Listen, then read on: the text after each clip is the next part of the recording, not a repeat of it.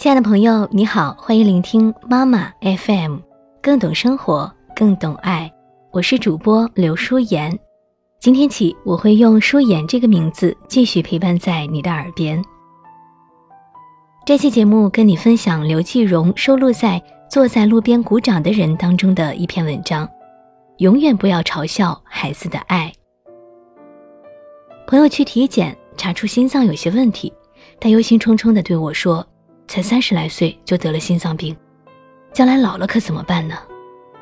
他五岁的女儿飞跑过来，两只小手环住妈妈的腰。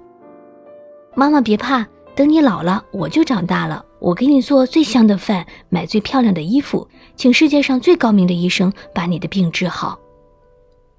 我的心微微一动，似有柳梢拂过水面。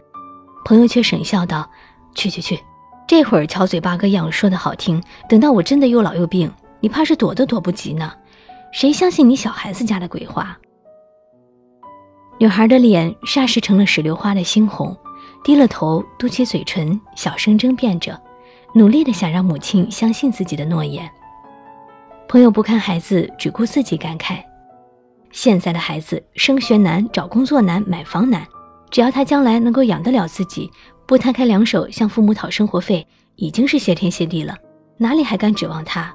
这些漂亮话，哼，小时候拿来哄哄大人的，日后谁肯认账？尴尬的女孩转过身，睫毛簌簌的抖着，眼泪一串串落下来，看来她是真的受伤了。我赶紧示意朋友停下，并叫来儿子，让他带小妹妹出去玩。斟一杯热茶，我缓缓告诉朋友，八岁的儿子也给过我许许多多的承诺。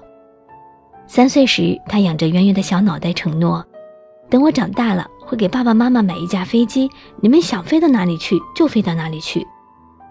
我欣欣然在一万米的高空里，脚下重重叠叠铺开纯棉的白云，厚实的暖依偎着恬淡的静，蓝白二色把眼睛洗得清清亮亮，那是一种愉悦。应该是盛放着油菜花的田野吧，无边无垠，暖彻心扉。儿子四岁时看一本别墅的图片，用胖胖的手指哗哗地掀着书页，这一栋那一栋，还有这个，将来全部都给你们买。我们喜欢在哪里住就到哪里住。我大笑，冬天我去海南住，沉醉在椰风海浪中；秋天去北京看红叶。连金袖间都有枫叶，像蝴蝶一样停息。夏季就去西湖看莲叶接天，红荷映日，哪里还会有暑气？春天呢，我就住在繁花如烟的扬州好了，让自己也变成一朵最幸福的花儿。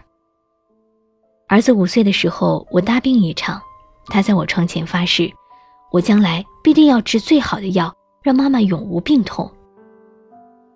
他不会制药，却能悉心照料我至康复。我将病中两年来的日记整理好，写成穿西装的斑点狗。当文章在读者获奖时，老师与同学对他刮目相看，他万分惊讶。当文章又在央视子午书简栏目播出时，他忐忑不安了。妈妈，以后不要写我了，我什么也没做，只是像我说的那样的爱你。到了八岁，他慢慢的长大了，他的诺言也一天天现实起来。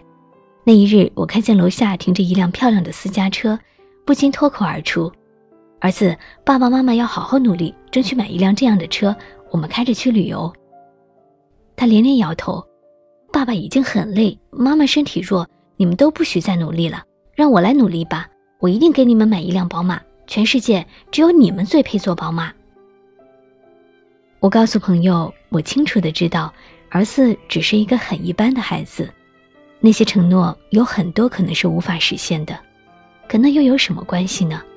他爱爸爸，也爱妈妈，并且努力的像他说过那样的爱我们，即使做不到一百分，我们也很满足了。